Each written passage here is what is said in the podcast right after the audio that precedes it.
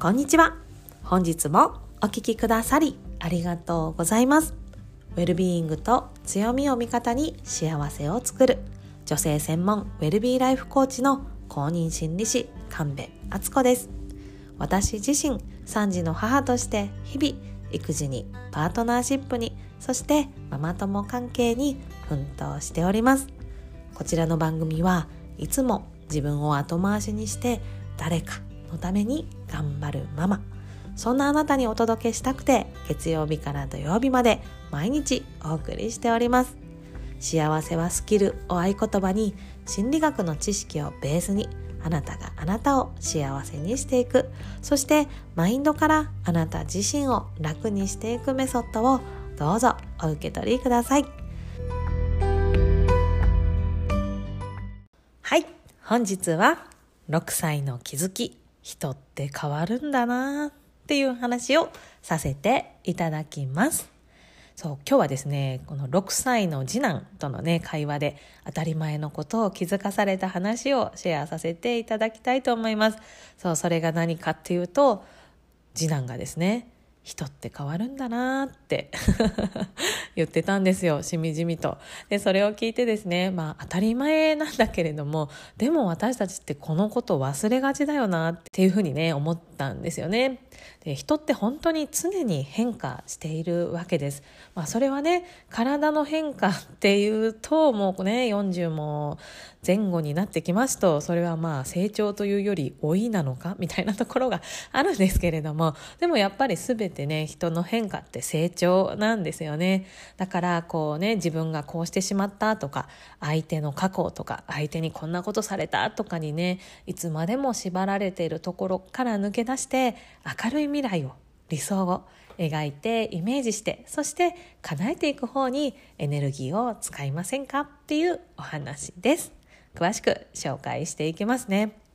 でなんでね次男がこんなことを言い出したかっていうとですね保育園のお友達の話になったんですね。でまあある男の子の話になってその男の子は前のクラスの時はすごく意地悪でわがままだったらしいよってエマちゃんとみっちゃんが言ってたみたいな風にねあの次男が言い出したんですね。で私が「えー、そうなんだ。じゃあ今はどうなの?」っていう風に聞いたら「今はね全然そんなことないよ。みんなと仲良く遊んでる」っていうふうに言ってたんですね。で「ああそうなんだ」っつって「じゃあそれであなたはどう思ったの?」っていうふうに聞いたら「うんまあうん人って変わるんだなと思った」っていうふうにね返事が返ってきたんですね。私思わず笑ってしまってなんかそのねそのなんとかくんっていうそのお友達はまだ年中さんですね次男の1個年下でなのでその去年すごいわがままだったっていうのは年少さんの時なんですよ。でそのもう3歳とか4歳の頃のその子が、まあ、1年経って、まあ、5歳ぐらいになってですね、まあ、その社会性を身につけたっていうねもう本当発達段階的にはもう至って普通の変化 なわけじゃないですか。だからまあ大人からしたらあ成長したんだねとかあお兄さんになったんだねで終わる話なんだけれどもその全くその同じ目線に生きてる次男からしたらへえ人って変わるんだなっていうふうにねなんか感じるんだなというふうに思ったらなんかこう見えてる世界の違いっていうかそういうのがなんかすごいおかしくなっちゃってそしてなんかもう一度それとともになんか感慨深いあそうやってちゃんと物事考えて生きてるんだみたいなところもねすごいなんかじんわり心に染みたあの印象的な話でございました。ででも本当その息子の言う通り人って変わるんですよね。でここでねちょっと夫の名誉のこともあり昨日紹介したね夫の話を続きをさせてください。ここでちょっとねね気にしてくださってる方もいるかなと思うのでその後の経過報告いたしますね。で結果ね私昨日あこの後何時間かしたらね不機嫌な夫がまた帰ってくると思うと気が重いですなんていうふうに言ってたんですけど蓋を開けてみたらですね結果ですね夫はね帰ってきた時にはもう本当機嫌が治ってたんですねもう普段通りになっててなんならね前日に買ってきて冷蔵庫に入れといたアジの切り身とレンコダイの切り身をですねわざわざあの卵とか小麦粉とかつけてパン粉をつけてフライにしてくれたんですよ。ねそこも、そうもうびっくり。で、めちゃめちゃ美味しかった。もう我が家では揚げ物は夫担当なんですけど、そう夫がやった方が上手にね、なぜか上がるので、本当に感謝しながらいただいたんですね。で、まあ、その後ね、また別のきっかけで、一回夫は不機嫌になったんですけど、まあ、それもね、昨日新しく買ってきた入浴剤を入れたお風呂にね、一人でゆっくり使ったらもう、ご機嫌になって お風呂から上がってきておりました。でこれですね以前の夫を知っている人ならもうこの変化でめちゃくちゃ驚くと思うんですよ。というのがですね以前の夫はもう怒り出すともうそれはそれは長引いて1週間口聞かないみたいなことがねザラだったんですねもう話しかけても無視されるっていうのが本当ザラだったねそうやって俺は怒ってるんだっていうのをすごくねアピールされていたんですけれどもそんな夫がですねもうたった1日でなんならねもうその夜1回ね昨日の夜また切れた時には入浴時間の20分でね機嫌が治っちゃうみたいな人にね変わったわけです。ね、これって本当に、ああ、人って変わるんだな、みたいな。人って成長するんだなってね、もう目を遠く 目をね、細めちゃうぐらいのね、ことなんです、私にとっては。ね、こうやって人はいくつになっても成長できる。ね、40を目前にしたね、このおじさん って言っちゃいかんか。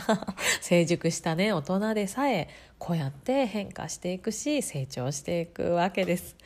ね、でもついつい私たちって相手はいつまでも変わらないっていうふうに思ってるしだからこの人はこういう人だからとか昔こんな風にして傷つけられたなんてねいう風に過去の延長線上で相手のことを捉えてなんかねイライラしたり腹を立てたり諦めたりしちゃうんだけれども実はそれってすごくもったいないことだなっていう風に最近やっと思えるようになりました。相手は成長してるしそしてね自分も成長してるんですよね。だからこの世界っていうのは本当に常に移り変わっていて昨日と全く同じ日なんてねやってこないんですよね。だからもうクソあの時もとかあの人はこういう人やからとか言ってその過去の情報で自分と相手の可能性を狭めてしまうっていうことはもうねやめにしてでも常にね今と未来に目を向けて理想の状態を描くっていうことを意識した方が人生ずっと生きやすいし面白くなるし充実するよなっていうふうに思っております。ね、もうこの世界楽しいことばかりではないこの世界をですね、どうせ同じ時間過ごしていくのなら、こうね、以前もこうだったとか、あの人はああいう人やけんとか言って、過去に心を執着させるよりも、こうなったらいいなとか、ああ、こういう風になれたら理想だなとかね、そういう明るい未来をイメージすることに時間を使ってみませんか？で実はこうやってイメージすることで理想が叶いやすくなるっていうことが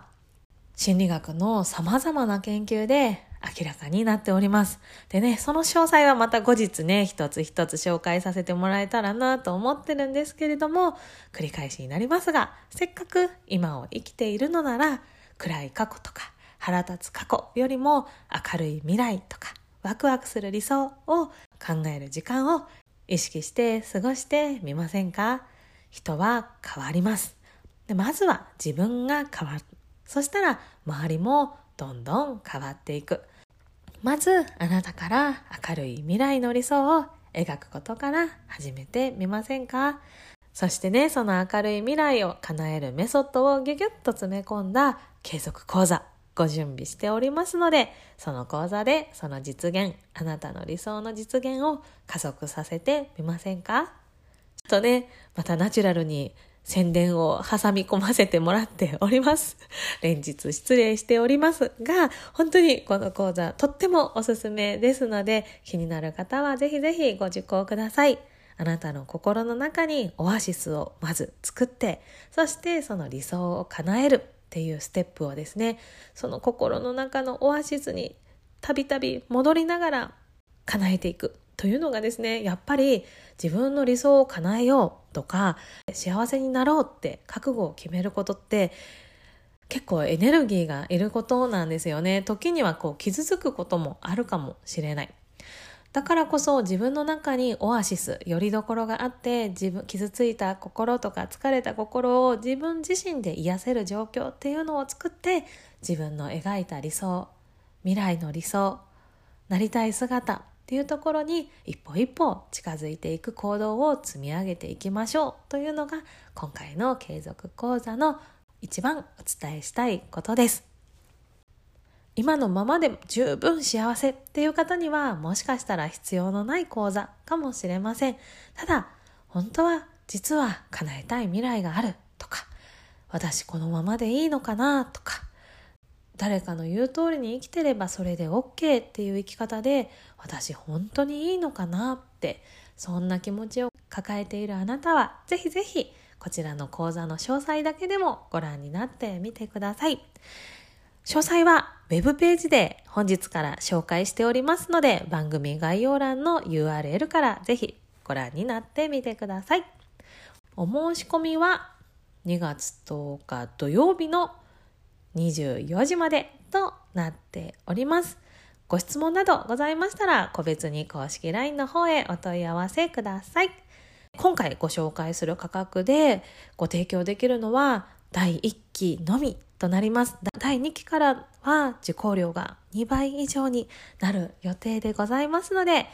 気になる方はぜひお急ぎくださいね。ということで本日は6歳の気づき、人って変わるんだなというお話をさせていただきました。あなたの周りにいるあの嫌な人も、またあなた自身も日々成長しております。なので、